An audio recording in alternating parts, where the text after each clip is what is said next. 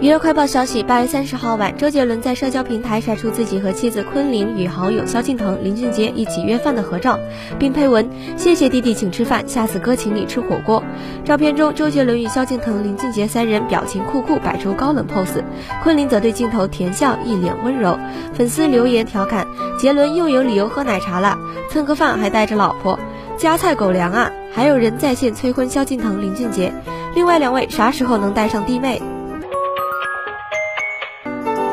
据韩媒报道，演员朴宝剑今日以海军文化宣传兵入伍。考虑到防止新冠肺炎扩散，经纪公司表示会以非公开形式直接入伍，不会公开入伍场所和具体时间，也不会有现场入伍告别仪式，希望粉丝谅解。据了解，朴宝剑会在庆尚南道真海海军教育司令部接受六周基础军事训练，然后分配到岗位上开始服兵役，预计会在二零二二年四月退伍。